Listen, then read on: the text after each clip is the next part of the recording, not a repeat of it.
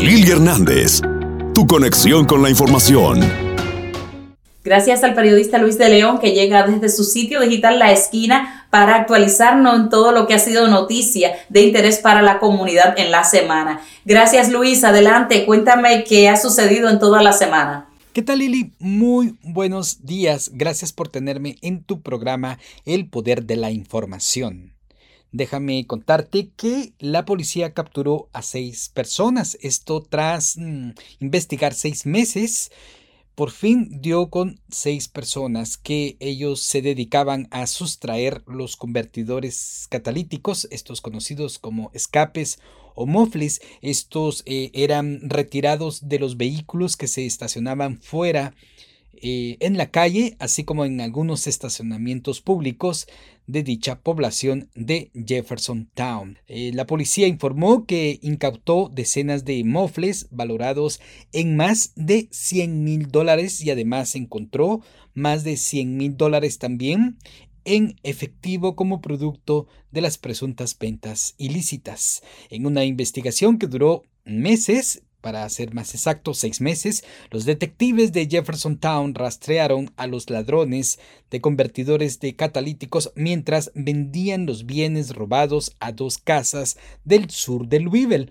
Al registrar las casas y varias unidades de almacenamiento el jueves por la mañana, la policía incautó una camioneta cargada con cientos de piezas de escape. Los convertidores catalíticos tienen un valor de 200 a 1500 dólares cada uno en el mercado negro porque se desechan por los metales de platino, quise decir, que los hacen funcionar.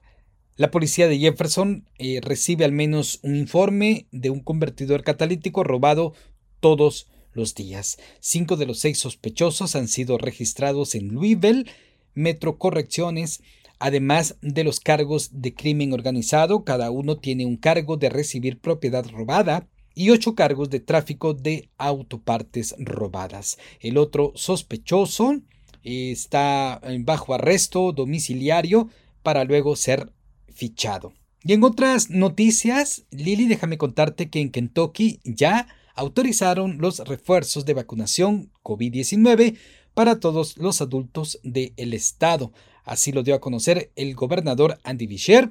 Él firmó una orden ejecutiva que califica a todas las personas de 18 años o más que viven o trabajan en el estado para recibir su refuerzo de la vacuna COVID-19 seis meses después de su segunda dosis de las vacunas modernas, Pfizer, COVID o dos meses después de una dosis única de vacuna Johnson Johnson COVID-19. El gobernador dijo que Kentucky estaba viendo disminuciones en el número de casos de COVID y la tasa de positividad de la prueba durante muchas semanas, pero recientemente esos números han comenzado a estabilizarse o incluso aumentar ligeramente.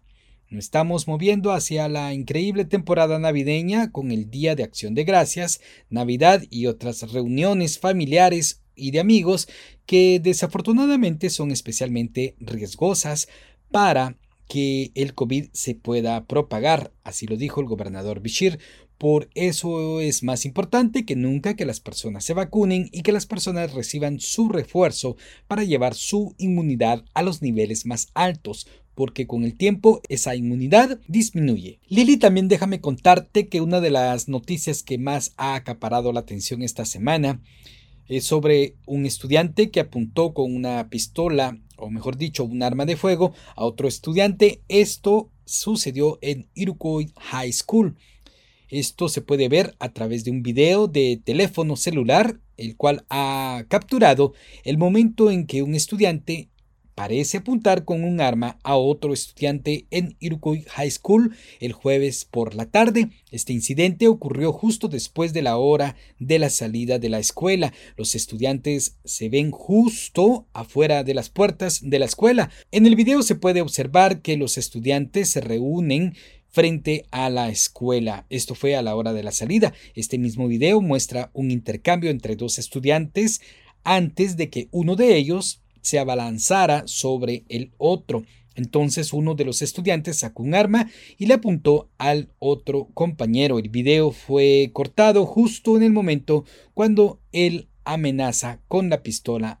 Este es el tercer incidente del año en el que un estudiante trajo un arma a la escuela secundaria. El primer día de regreso a la escuela en agosto, un estudiante confirmó a las autoridades que había traído un arma a los terrenos de la escuela. No está claro si el arma le fue confiscada al estudiante o qué sucedió con esta investigación. Luego, el 4 de octubre, un arma fue llevada a la escuela secundaria por un estudiante y fue devuelta al padre de este mismo estudiante. Los agentes de la policía de Louisville no fueron llamados sobre ese incidente hasta dos horas después de que se encontrara el arma. Directivos de la escuela enviaron una carta a las familias de Iroquois sobre el incidente de este jueves. Esta carta dice Valoramos ser parte de la educación de su hijo y siempre queremos mantener abiertas las líneas de comunicación con nuestras familias. Es por eso que quiero informarles sobre un incidente que sucedió el jueves al final de nuestro día escolar. Dos estudiantes estuvieron involucrados en un altercado afuera de nuestro edificio. En ese momento uno de los estudiantes desenfundó lo que parecía ser un arma. La policía respondió y actualmente está investigando el incidente. También estamos siguiendo las políticas y procedimientos de JCPS para abordar las circunstancias que rodean el asunto. La salud, la seguridad y el bienestar de su hijo son de suma importancia.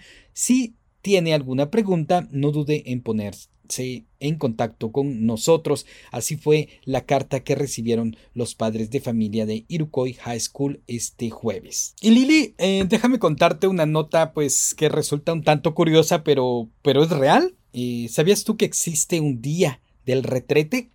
Pues déjame contarte que el Distrito Metropolitano de Alcantarillado del Condado de Louisville, Jefferson, administra las aguas residuales, el drenaje y la protección contra inundaciones, hizo un llamado de conciencia para realizar prácticas adecuadas de la fontanería en el Día Mundial del Retrete que se celebra este viernes 19 de noviembre. La empresa, mejor conocida como MCD, está celebrando el Día Mundial del Retrete, recordando a los usuarios las mejores prácticas para mantener las tuberías en buen estado. Según un comunicado de prensa, la empresa MCD dice que los usuarios de inodoro solo deben tirar las tres partes. Una, el orín, las heces y el papel higiénico. Cualquier otra cosa puede obstruir la tubería como toallitas húmedas para bebés, bolas de algodón, hilo dental, pañales, cabello y pescado. Durante la pandemia, MCD dice que la cantidad de copias de seguridad diarias causadas por tubería obstruidas casi se duplicó.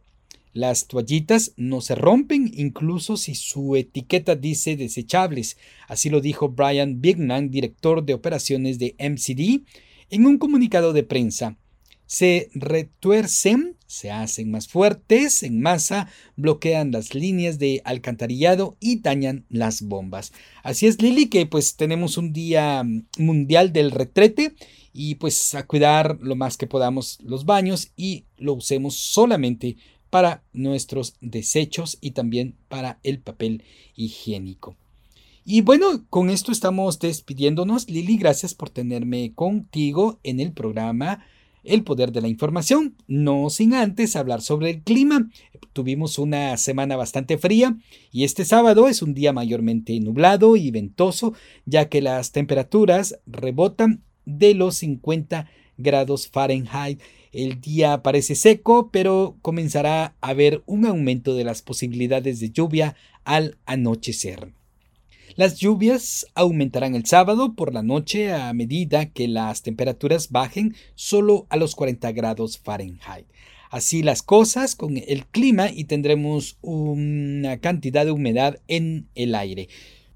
Lili, muchísimas gracias por tenerme en tu programa El Poder de la información. Les habló Luis de León de la esquina y pásesela bien.